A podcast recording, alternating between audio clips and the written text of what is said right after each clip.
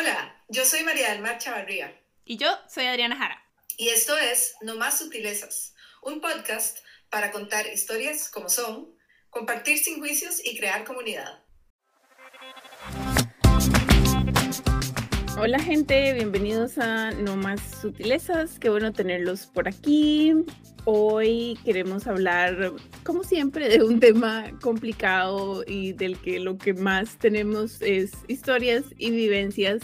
Y nos pusimos a pensar al respecto porque hace poco fue el Día del Padre y entonces, pues todos estos sentimientos que salen de culpa o de anhelo o demás, todos juntos, en particular de la idealización que tenemos de lo que es ser una mamá o un papá y cómo aprendemos qué es un papá o una mamá ideal y como en tantas otras áreas de la humanidad perseguimos ese ideal y no nos paramos a ver y a vivir la situación en la que estamos viviendo y pues no podemos disfrutar ni como hijos ni si somos padres o madres de lo que tenemos por estar persiguiendo el ideal. Y hoy tenemos a una amiga del podcast que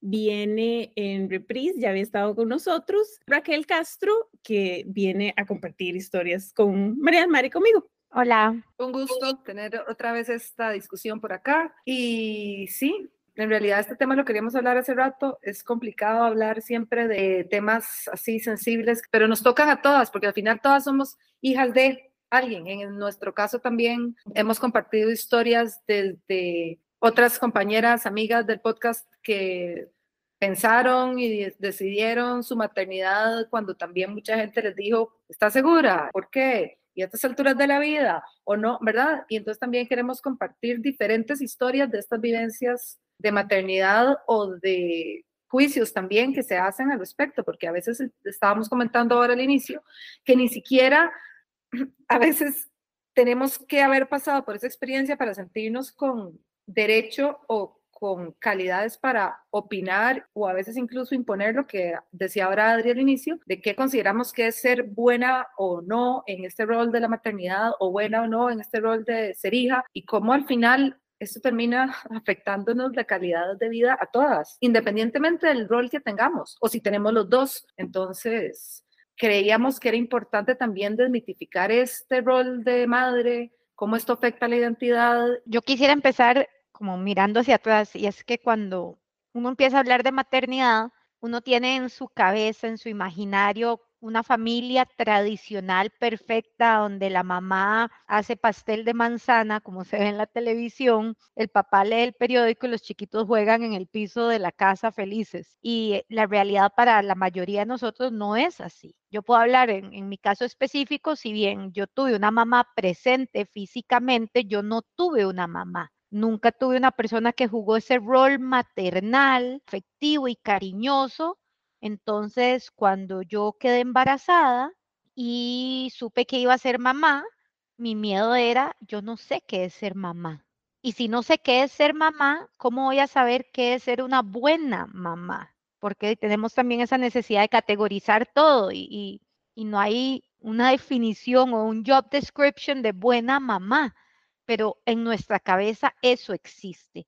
Y entonces, si no crecemos con un ejemplo de un rol afectivo, presente, responsable, a la hora de enfrentarnos nosotros a vivir ese rol, los miedos incrementan, porque no sé lo que es tenerlo y no sé cómo llegar a hacerlo. Sí, es parte como de un pensamiento mágico que tenemos, que asumimos que todo el mundo pasó por esas cosas y que entonces por haber tenido una mamá presente ya tenías la idea de que era ser mamá y que además no tenemos la idea, tenemos como ese estrés de lo que esperan de nosotras y todo mundo tiene una opinión y se sienten libres de darla, que empieza desde que estás comiendo en el embarazo, si vas a dar de mamar o no vas a dar de mamar, que si usas pañales de tela o pañales desechables y yo lo oigo de mis amigas como esta lista de expectativas de qué estás haciendo, no estás haciendo, estás dejando el Will a llorar, lo estás sobrechineando, etcétera, etcétera, etcétera. Entonces, como que no tenemos idea de qué hacer, si lo estamos haciendo bien,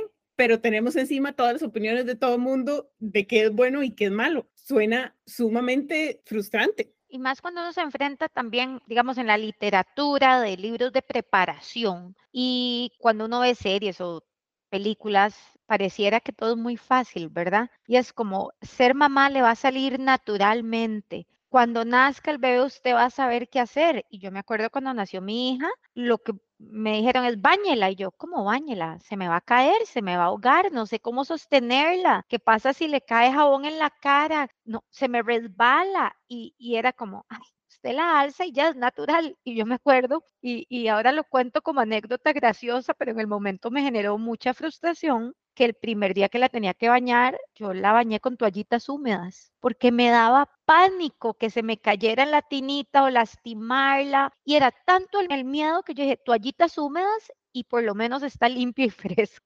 Claro, ahora me río, pero la frustración y el miedo que yo sentí en ese momento es algo que yo no me imaginé porque según yo en toda mi preparación yo venía lista con todo lo que tenía que hacer y nadie le explica a uno que no es perfecto, que uno no sabe hacer las cosas automáticamente, que va a sentir miedo, enojo, susto, soledad, cansancio, todas las etapas. Es como otra manía que tenemos los humanos de los sentimientos sobre los sentimientos. Y entonces es como, estoy asustada y no debería estar asustada porque el resto de la gente no parece estar asustada. Entonces no compartimos esas cosas. Es súper importante decir el miedo que yo tenía de no saber y lo muy estresada que yo estaba de todos esos sentimientos porque en, en los libros, en las películas y las tías y la gente alrededor, es como tranquila, lo quieren calmar a uno, pero de nuevo lo dejan con la sensación de, ay, yo debería saber y entonces uno empieza de nuevo a culparse y a darse con un chilillo de porque yo no sé esto, porque no me sale naturalmente, será que yo no debería haber sido mamá y etcétera, etcétera, etcétera, que pues no ayudan a la situación para nada. Y ahí, si hablas de cosas, ¿verdad? Como decía Raquel, de cosas tan básicas que pueden parecer, exacto, entre comillas, no, no, bañarla. O usted va a saber que cuando la criatura llore, usted va a, usted va a ir identificando qué tipo de, de llanto es, whatever. Eso con cosas así y ahora cuando sí, las criaturas crecen y toman otras decisiones y uno ya tiene más control o no tiene control, vuelve otra vez este sentimiento de yo debería haber sido mamá o no, hice lo suficiente, no sabía hacerlo, dime, pasé en todo, no, y, eh, y toda esta otra vez está hablada de qué tanto ¿verdad? Hasta dónde yo puedo controlar, hasta dónde no, hasta dónde yo supe qué hacer, hasta dónde tenía que saber qué era lo que había que hacer o no. El otro día estaba leyendo también un poco de, ¿verdad? Desde perspectivas de mujeres ya desidealizadas desde de este tema, pero es que al final este, esta etiqueta se carga en la identidad de la mujer, seamos o al final no seamos, ¿verdad? Porque si lo soy, ya usted es mamá, punto. Whatever haga o no haga, o sea, o haya podido o no, la vida le haya tirado, le quedó eso. Y si no lo es, siempre queda eso de, por qué no, o qué me está faltando, o de verdad me hizo falta, o de verdad. Y este discurso de la diferencia, que al final, para redondear a lo que iba, estaba leyendo entre una mujer que decía, bueno, es que a mí, yo no soy mamá, yo parí, pero no soy mamá. Entonces, la diferencia entre haber tenido una hija y maternar y también yo sé que hemos hablado de esto con, con, otras compañeras, de también maternar sin haber necesariamente haber parido o haber dado a luz, ¿verdad? Entonces la diferencia entre desde la que está enojada y dice, no, yo no tengo nada que ver con esa chiquita, yo no soy su madre, yo la parí, hasta ahí llegué, porque no se me permitió, porque ella no quiso nada, o estas historias, que era la que estaba leyendo, o al revés, de, de yo no tuve la experiencia de gestación, pero soy la mamá. Entonces, eso creo que es importante también como a veces diferenciar y o enredar más, no sé. Es que la idealización proviene desde el momento del embarazo, digamos. Antes de que una mujer esté embarazada, siempre es como, ay, ¿cuándo vas a tener hijos? ¿Y por qué no has tenido hijos? Y ya en el embarazo empieza esa idealización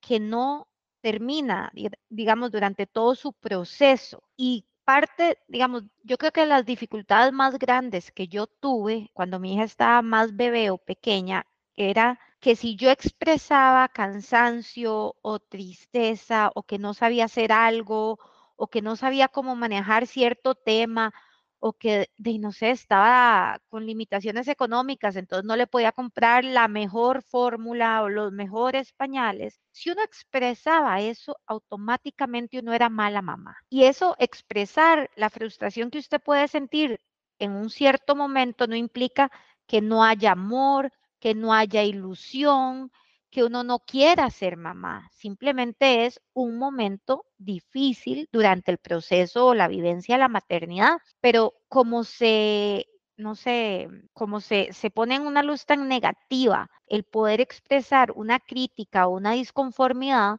las mujeres tendemos a no quejarnos. Y al no quejarnos, otras personas que están iniciando ese mismo proceso de gestación y de maternidad creen que uno no se va a topar con situaciones de ese tipo porque uno no los puede decir en voz alta. Entonces se mantiene ese ciclo tóxico de pretender que la maternidad es perfecta y que quien expresa algún tipo de disconformidad es porque es mala mamá.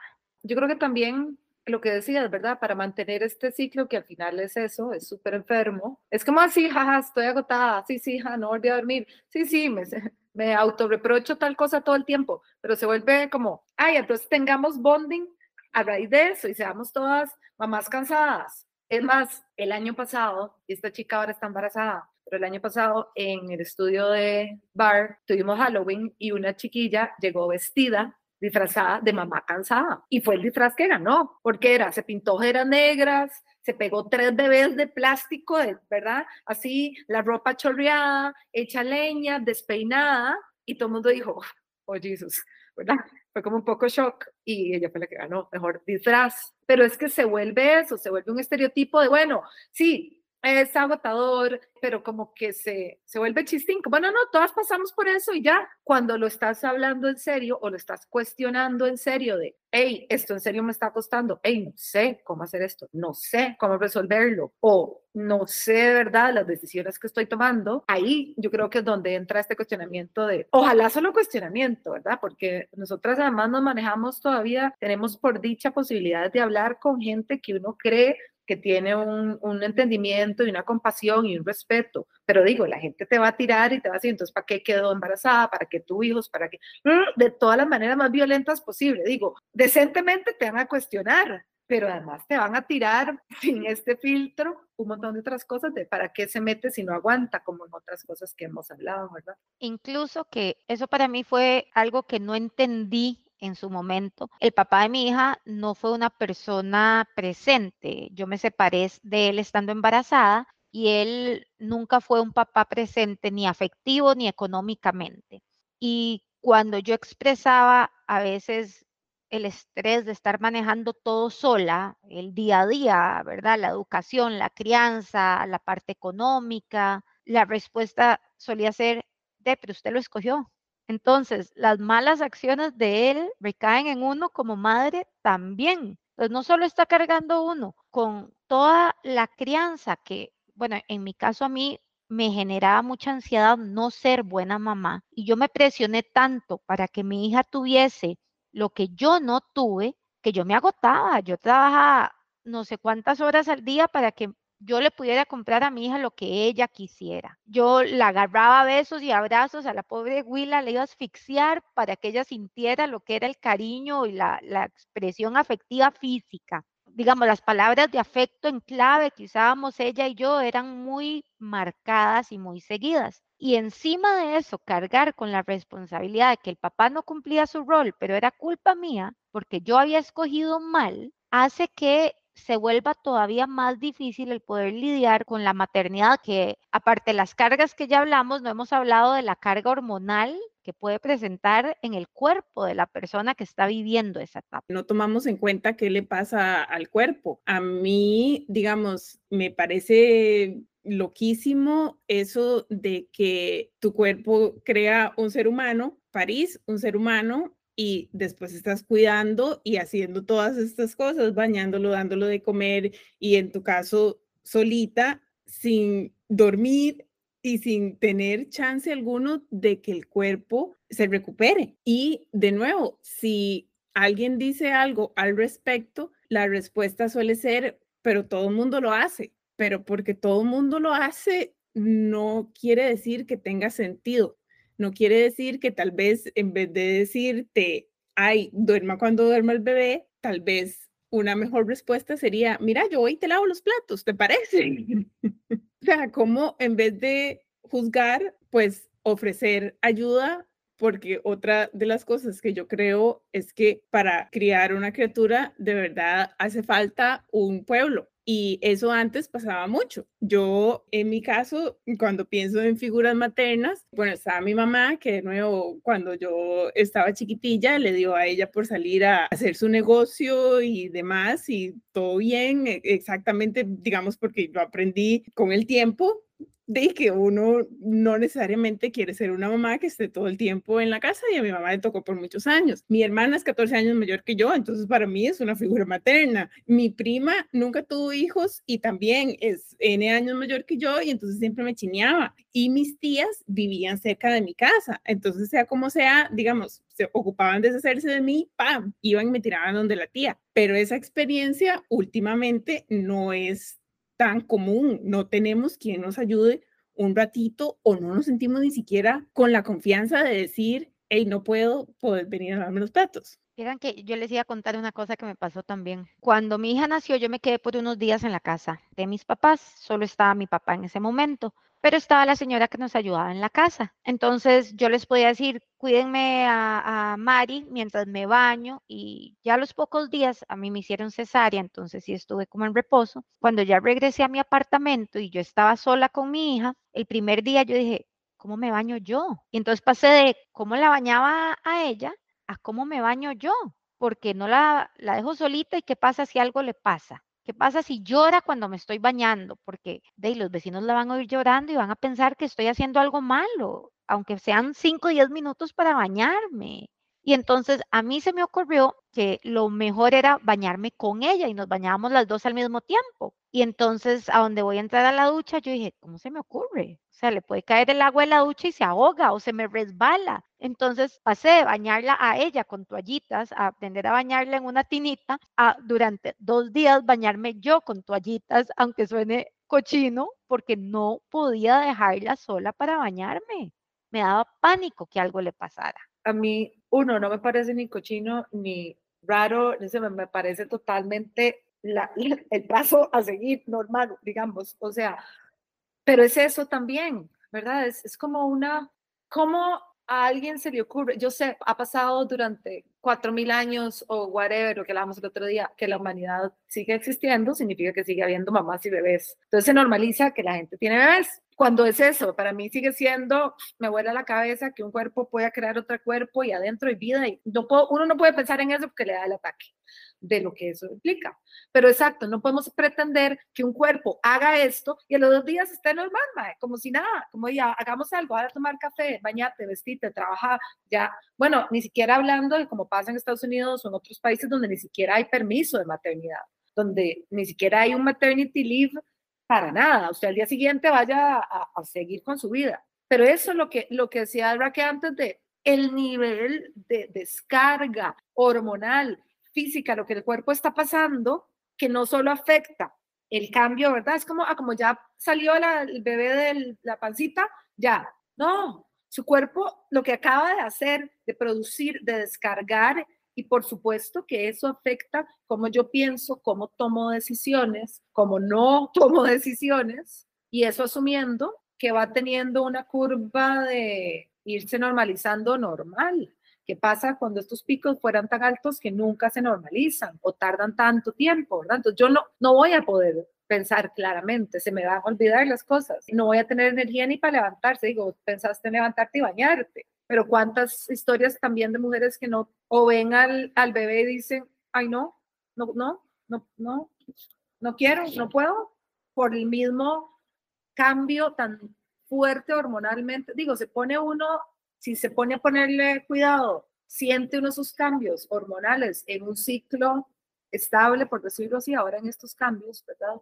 Entonces, es absurdo. Lo que quiero decir es que todo esto que se normaliza, como que esperar que la mujer al día siguiente siga una vida normal y además ahora por dos, es absurdo porque físicamente no es posible, porque no hay nada normal de ese momento. Y, brinquemos al tema que mencionaste que me encantó porque se me ha olvidado algo que quería mencionarles o comentarles. Nosotros tenemos licencia de maternidad, correcto, que muchos otros países no tienen y pues es una ventaja, pero sí tiene un impacto a nivel laboral en donde muchas empresas todavía a la hora de contratar ven a mujeres en edad en que posiblemente puedan quedar embarazadas y lo consideran ante la contratación. Hay posibilidades de promoción o de ganar puestos de mayor responsabilidad en el trabajo y ven una mujer tal vez que se acaba de casar, porque esa es la, la, ruta adecuada, dicen, uy, no, seguro ahorita tienen bebés, pasémosla por alto. La mujer se va a reintegrar después de la licencia de maternidad y automáticamente va a estar pensando en el, en el bebé, no va a tener un buen desempeño, dejémosla ahí esquineada hasta que se le pase, como si fuera un, un resfrío o, o un virus, ¿verdad? Entonces, sí tenemos una parte cobertura, digamos, a donde le podemos dedicar un tiempo y tenemos el subsidio que paga la caja ante la licencia de maternidad, que es de muchísima ayuda, pero sí sigue generando, ¿verdad?, una diferenciación de forma discriminatoria en los ambientes laborales. Sí, Sí, sí, de eso podemos hacer otro podcast entero porque de nuevo no es común aquí en Estados Unidos, bueno, aquí algunas compañías dan licencia de paternidad también y entonces pues ayuda un poco, pero aún así, normalmente los papás tienen más chance de escoger cuando toman la licencia de paternidad. O, por ejemplo, yo escuchaba todas estas mujeres, ¿verdad?, que volvían de la licencia de maternidad y todos sus proyectos habían desaparecido. Si tenían esperanzas de un ascenso, era como volver a empezar al nivel en donde estaban y todo esto. Y escuchaba a hombres decir que durante su licencia de paternidad terminaban proyectos porque tenían tiempo. y entonces eso les ayudaba a seguir en su carrera. Y entonces esa diferencia súper marcada sigue ahí. Y es el doble estándar siempre, porque volvemos al punto, no se puede quedar bien, ¿verdad? Si, si la mujer es la que pide permiso todas las semanas para ir a algo del kinder, del chiquito, de la escuela, no sé qué, más, qué pereza otra vez esta, ¿verdad? La mamá, si el papá pide permiso para ir a la reunión, ay, qué divino, viste, va a ir a la reunión de chiquito, qué belleza. Las expectativas, de nuevo, de lo que es ser mamá y ser papá son totalmente diferentes, como se maneja o cómo se castiga o se premia esa misma conducta es totalmente diferente y también a la inversa. De repente, el asunto de si ya es mucho que el papá es el que va o a otra persona o incluso en situaciones donde la mamá no está en contacto con los hijos por X o Y razón, viste, y eso tiene hijos y no se ocupa. Entonces, ¿verdad? O sea, si voy mucho, tengo mente de mami y solo en eso puedo pensar. Y si no me ocupo, viste, no se ocupa. Qué raro. Yo tuve que ver este tema en terapia porque me impactaba tanto y no podía resolverlo sola. Ahora lo puedo ver con claridad, pero mi ex esposo tiene un hijo. Y yo siempre veía que mi ex esposo era muy buen papá y que no tenía, digamos, los roces que yo tenía con mi hija en una adolescente. Yo decía, ¿cómo hace él para ser tan buen papá? ¿Cómo hace él para poder sentarse a conversar con tanta madurez temas difíciles, para lograr que este preadolescente o adolescente haga caso, estudie, sea responsable, tenga, cumpla con ciertas actividades físicas por su salud? Y yo era muy dura conmigo misma porque yo no puedo tener ese nivel de relación. Era tan evidente, pero tan evidente que uno no lo ve, ¿verdad? Es como cuando uno, está buscando el celular y lo tiene en la mano porque está hablando por teléfono, pero lo está buscando. Y yo era mamá tiempo completo, él no. Él veía a su hijo fin de semana por medio y a veces un ratito entre semana. Entonces, es mucho más fácil ejercer una paternidad eh, fin de semana por medio y un par de horas por semana mientras que lo mío era el día a día. Levántese a las 5 de la mañana, sí, salá, hay que salir de la cama, hay que bañarse, hay que desayunar, no, no podemos desayunar un paquete de galletas chiqui, tenemos que desayunar algo más saludable, hay que peinarte, ¿verdad? Esa crianza y esa relación del día a día, como cualquier otra relación, genera cierta fricción, porque una es la que está levantando, obligando a comer, obligando a hacer las tareas, obligando a hacer ejercicio, asegurándose que coma saludable, que se lave los dientes, que se ponga desodorante, etcétera, etcétera, mientras que él jugaba un rol, yo le digo casi estético, ahora porque simplemente resolvía las situaciones graves. Pero sí, el, el hijo de mi ex esposo pues tenía este mismo roce con la mamá, porque era la mamá la que tenía la carga de la crianza diaria. Yo no lo veía así en ese momento y yo lo que decía es, ¿por qué lo hace ver tan fácil? ¿Qué estoy haciendo mal yo? Y es que no tomamos en cuenta que esa carga diaria, por así decirlo, de trabajos de carpintería que llaman popularmente, va a generar fricción y roce porque uno es la mala, la que pone límites, la que jala las orejas, ¿verdad? La que lo obliga a sentarse a hacer tareas, mientras que el otro llega y es, vamos al cine, vamos a comernos un helado, vamos a jugar fútbol al parque. Qué duro. ¿Y cómo se ve tan normal, o sea, para vos, que él fuera papá de mm, fin de semana de por medio, pues que tuviera la responsabilidad entera fin de semana de por medio, pues ese era el rol y se estaba cumpliendo a, digamos, la mamá del chico, que él era todo el tiempo, excepto esos dos fines de semana. Y como esos dos roles se ven comparativos, como que los dos estaban haciendo el trabajo. Y yo lo veo mucho porque mi chico también tiene un adolescente, pero el adolescente pasa la mitad del tiempo con el papá y la, la, mitad del tiempo con el papá y todo el mundo es en shock, todo el mundo espera que el chico pase los fines de semana con el papá o, o, algún tiempo más reducido. Cada vez que ellos dicen, no, no, pasa mitad y mitad, todo el mundo es como, ah, ok. es una sorpresa en vez de que eso sea lo esperado. Uno quiere hacerlo mejor como mamá, pero uno no está exenta de cometer errores. Entonces, yo creo que tal vez uno de los errores más grandes que yo cometí como mamá fue poner un proceso de régimen de visitas, que ahora se llama régimen de interrelación familiar, porque el papá de mi hija era tan inestable que a ella le causaba eh, sensación de abandono, de tristeza, y yo forcé legalmente esa relación pensando que era lo mejor para ella y lo que ella necesitaba y resultó ser totalmente nocivo la presencia de él en, la vida de, de, mi hija. Y yo todavía me cobro a mí misma haber interpuesto ese régimen de interrelación familiar para que mi hija tuviera a su papá presente, aunque fuera fin de semana por medio, como si yo hubiese sido la culpable de la necesidad de ese régimen. Y así, digamos, de forma analítica, yo puedo decir, no, no fue mi culpa, yo tomé una acción con la información que tenía, considerando que era lo mejor para mi hija, pero me vi obligada a tomar esa acción porque no había una solución amistosa a que mi hija tuviese esa presencia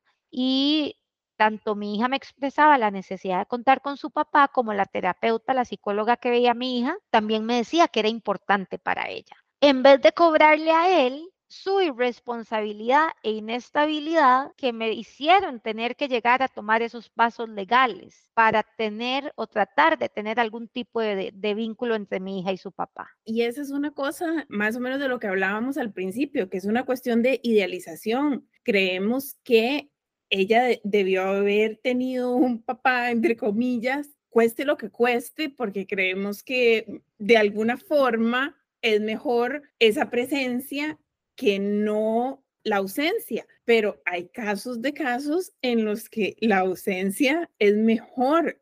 hay casos de casos en los que, de nuevo, la falta de normalización de somos seres humanos y simple y sencillamente él en este momento no está para tener una relación con sus hijos.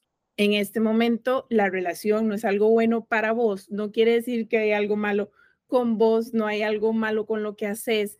Es una cuestión que pasa todo el tiempo y que también es estándar, solo que no se visibiliza. Y entonces es muy difícil para una persona, especialmente un, niño o una niña, entender lo que es una idealización y lo que es la vida de verdad. Y si a eso le sumamos, y yo obviamente, a mí me encanta este podcast porque uno habla de sus vivencias y entonces hace que sea más relatable, pero aparte de las exigencias que una misma se pone como mamá, las que le pone la sociedad y, y la cultura latina, que en realidad el rol maternal es sumamente fuerte, en mi caso particular, de a mí me tocó enfrentarme a una familia que creía saber qué era lo mejor para mi hija y no me dejaban desde que mi hija nació a ejercer mi maternidad de forma libre, sino que a mí se me imponía hasta el centro de estudios de mi hija, condicionando el apoyo que yo necesitaba como madre soltera, que tenía que trabajar para poder pagar los recibos, a cumplir lo que ellos quisieran para mi hija, porque ellos, a pesar de no haber sido buenos padres conmigo, ¿verdad? A pesar de haber sido negligentes, creían saber mejor que yo qué es ser mamá. Y entonces tenés una mamá soltera que tiene que trabajar tiempo completo en horarios a veces complicados, porque en ese momento que nació mi hija yo trabajaba en un call center y creo que estaba como de 2 de la tarde a 10 de la noche, entonces es un horario bastante complicado. Con la carga social y cultural de es mamá, es mamá soltera, trabaja, entonces aparte que es mamá soltera, es mala mamá porque trabaja, teniendo el apoyo de la familia condicionado a decisiones o acciones que me hacían a mí sentir mala madre, hacía que todo el proceso de maternidad fuera todavía más difícil. Y quiero hacer la salvedad porque no quiero que suene que solo me quejo de la maternidad, ¿verdad? Yo amo y adoro a mi hija. Es una cosa que yo la veo así, se me salen las lágrimas, María del Mar sabe, ya me va a poner a llorar, pero no ha sido fácil, no ha sido fácil sentir que uno se enfrenta a todo y aún así se queda, como quien dice. Porque también cuando te convertís en mamá, esa se convierte en tu única identidad, ¿verdad? Y el nivel de, cómo se le olvida a mucha gente que la mamá sigue siendo persona. Y eso en todo, pero en ese ejemplo que daba, ¿verdad? No, o sea, es un horror. ¿Cómo es posible que alguien, ¿verdad? Que eso, casi a punto de amenaza, de si usted no hace lo que yo le digo que haga, no le ayudo para que las dos puedan vivir, ¿verdad? No le, no le puedo ayudar para que puedan sobrevivir si no hace lo que yo digo, porque se anula la figura de la madre como persona y nada más ahora tiene que ser todo en función de, y, y eso es completamente contradictorio también, porque si la mamá está bien, hay mucho más posibilidades de que la chiquita o el chiquito o el proceso funcione mejor, vaya mejor, tenga una, ¿verdad? Un mejor outcome, una mejor resolución a los conflictos, todo. Si la mamá está bien, pero de repente la mamá ya no existe, nada más se convirtió, ¿verdad? La única razón de ser es la criatura y cómo eso se utiliza también para manipular, para seguir recibiendo violencia y, y lamentablemente sí, muchas veces no recibiste, ¿verdad? Sí, sigue reproduciendo ese ciclo de que no recibiste como hija esto, pero entonces ahora como mamá tampoco, ¿verdad? Es como, es, es, muy fuerte, es muy fuerte este tema y al final es esta libertad que se toma la otra gente de opinar, de decir, de juzgar y mucho más cuando sí hay algún poder, digamos, real sobre la relación, ¿verdad? Porque lo, lo puede decir el mundo entero, el periódico, las noticias, ya eso me genera culpa, ya eso me hace sentir mal, pero cuando además me lo dice alguien que sí tiene algún poder real sobre mí. Cuando uno es mamá, uno deja de ser mujer, deja de ser profesional, deja de ser estudiante, deja de ser persona para ser mamá, pero también pasa lo contrario. Y a las mujeres que escogen no ser mamás o a las mujeres que no pueden ser mamás, se les juzga como si dejaran de ser mujer o perdieran parte de su valor de mujer por esa decisión. Y eso también es importante abordarlo. Totalmente, totalmente. Es más, yo todavía, cuando respondo que no soy y no pienso serlo, lo digo con un tono de voz que me da cólera a mí misma darme cuenta cómo lo estoy diciendo. Me preguntan, ¿verdad? Y ojalá más trabajando en ámbito escolar, más trabaja o trabajando a veces con mujeres embarazadas en mis clases de ejercicio o cuando y la gente me dice, ay, ¿y usted mamá? No, pero siempre contesto así. ¿Por qué? Siempre digo, mm, no, ¿verdad? Como que me disculpo cuando yo tengo muy claro y he hecho todo lo posible para no serlo conscientemente, porque tengo que seguirme disculpando, porque claro, siento un bombazo que viene, que me, que, porque me ven como, o como pobrecita, o como, mm, entonces usted no puede opinar de este tema porque como usted no tiene hijos, me acuerdo de la primera entrevista de trabajo que yo fui recién graduada de la U para trabajar en un centro infantil ahí mismo en la universidad y me preguntaron, ¿y usted mamá? Y yo no, además venía saliendo de la U en todo caso, ¿verdad? Yo nunca me esperé ese tipo de, ¿verdad? Ah, es que preferimos que sean mamás porque están trabajando en una institución con chiquitos chiquititos. Y yo dije, bueno, pero yo, ¿verdad? Como que dije, pero, pero, pero yo lo que sé, lo sé. Yo, yo quiero aprender además aquí, me interesa y me gusta este enfoque de este lugar. No, como usted mamá, usted no sabe, entonces no puede. Y todavía hasta el día de hoy, cuando a mí me preguntan, las señoras mayores, las teachers, la mamá, ay, ¿y usted no es mamá? Yo, no, pero siempre le digo con esta cara y esta voz de idiota. Y además quieren que justifique el por qué no. Ah, es porque no puede, no puedes tener hijos, o es porque no tenés pareja. Ay, estás solita, no estás casada. ¿Quién te va a cuidar cuando estés viejita? Como si fuese obligación de los hijos cuidar a los padres adultos mayores. Entonces, no puedes casi que tomar una decisión sobre tu cuerpo sin tener que justificarlo a otras personas. Sí, y pero digamos, esas cosas van, van cambiando porque, digamos, conforme vas subiendo en edad, antes sí te decían, ah, es que no estás casada, pero ahora es como le dicen a uno, ah, usted sabe que uno puede tener hijos perfectamente solo. y es como, ok. pero sin saber absolutamente nada. Y así, lo primero que dicen ah, es porque no puede. y uno es como, ni siquiera sé cómo llegan a ese nivel de confianza y de nuevo, ¿para qué? Para terminar juzgándonos por lo que hagamos o no hagamos, porque oyendo tu historia, Raquel, es como que de por sí hubieras hecho lo que hubieras hecho ya te juzgaban como que te habías quedado como desde el principio. Entonces, qué situación tan asfixiante. Porque yo, yo me quedé desde que nací.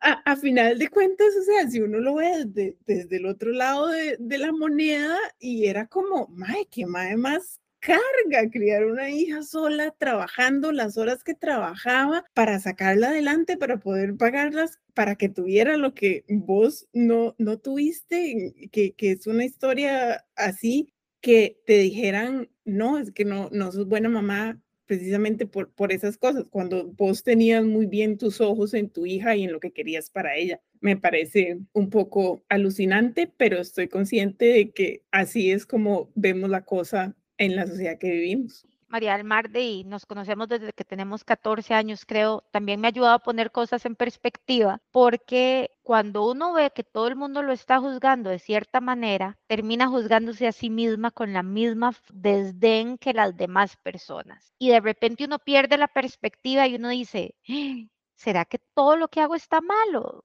¿Verdad? ¿Será que de verdad soy mala mamá? Porque no quería que mi hija fuera al colegio privado más caro que existe en el país porque yo no podía pagarlo y prefería tratar de que fuera a uno más económico o a un colegio público donde yo sabía que yo sí le podía hacer frente a las cargas económicas pasara lo que pasara. O porque de porque tenía que contratar a alguien que me ayudara a cuidarla mientras yo trabajaba. Y, creo que eso a mí en lo personal me ayudó mucho. Otras personas que pasan por situaciones similares, si no tienen a quién recurrir que les pueda ayudar, como no sé, ser su, su ¿cómo se llama? Su cable a tierra, eh, se puede uno fácilmente perder en el camino. Y al final es eso, ¿verdad? Eso es lo que queremos hablar y, y, y de nosotras desde nuestras visiones de experiencia, de feminismo, de todo esto, de permitir que se hable, no esperar, no esperar, no imponer estas expectativas, permitir que cada madre y cada hija tengan su propia experiencia, puedan tomar sus decisiones, puedan equivocarse y reencaminarse,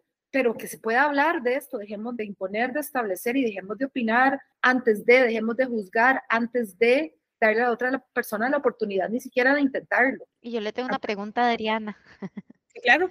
Adriana, vos mencionaste que tu pareja tiene un hijo. Yo me imagino que vos también te enfrentas a algún tipo de tabú distinto a que el hijo de tu pareja pase la mitad del tiempo, digamos, con ustedes, por así decirlo, y quisiera que nos compartas un poquito de eso. Sí, es súper, súper, súper interesante porque cuando yo empecé a salir con mi chico, para mí fue súper complicado porque era como, no, yo no, yo no puedo que mi pareja tenga un hijo porque yo no sé nada sobre hijos, sobre niños. No sé quién me dijo, ¿verdad? Que yo era una madrastra o iba a ser una madrastra y yo, no, o sea, nunca, nunca me, me veía así. Y entonces mi chico me sentó y me dijo, vos sabés que mi hijo tiene una mamá, ¿verdad? Vos sabés que ese rol ya está completamente ocupado y que el madre nunca te va a ver ni remotamente en esa capacidad. Y yo, ¡ah! ¡Qué interesante! y pues así fue como empezamos a salir, pero nadie de afuera lo ve así. La gente me ve como la madrastra del chico y siempre me, me, preguntan como, cómo es nuestra relación y, qué hacemos y esto y aquí y allá. Y yo es como, él llega a la casa y lo que hace cuando está en la casa es normalmente jugar en la compu. Entonces llega, me dice hola y se mete a jugar. Cenamos y normalmente está hablando de las cosas que juega. Y ya, eso es todo lo que yo veo de él. Y entonces la gente me, me pregunta como, pero usted no se siente y yo, de no, o sea, es que ese es el rol que él tiene en mi vida. Simple y sencillamente, naturalmente, eso fue lo que pasó. O sea, el Willa cumpleaños y yo estoy aquí, perfecto, celebramos juntos y demás. Yo en, en, algún lado oí, yo soy un adulto adyacente en su vida. Ocupo traer de cenar, perfecto, yo soy un adulto que puede llamar y que nos traigan cena o puedo cocinar o lo que sea, pero hasta ahí. inclusive mi chico dice que a él le preguntan que si a él no le gustaría que tuviéramos una relación más fuerte, lo que sea que eso quiera decir o lo que sea, y él lo que dice es, ¿no? Porque no serían ellos dos. Ellos dos simple y sencillamente actúan como son alrededor del uno del otro.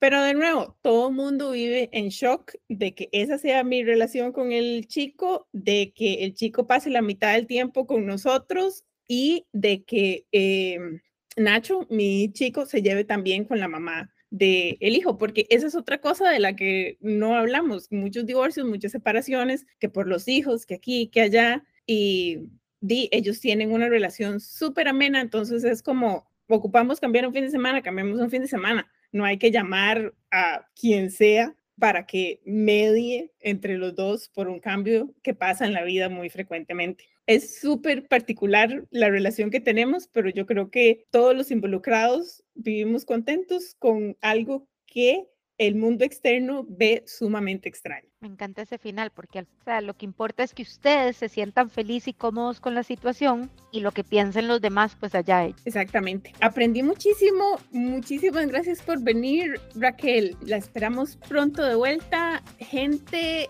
cuéntenos qué expectativas tienen, qué historias tienen de expectativas y realizaciones con papás y mamás. Nos vemos la próxima. Chao.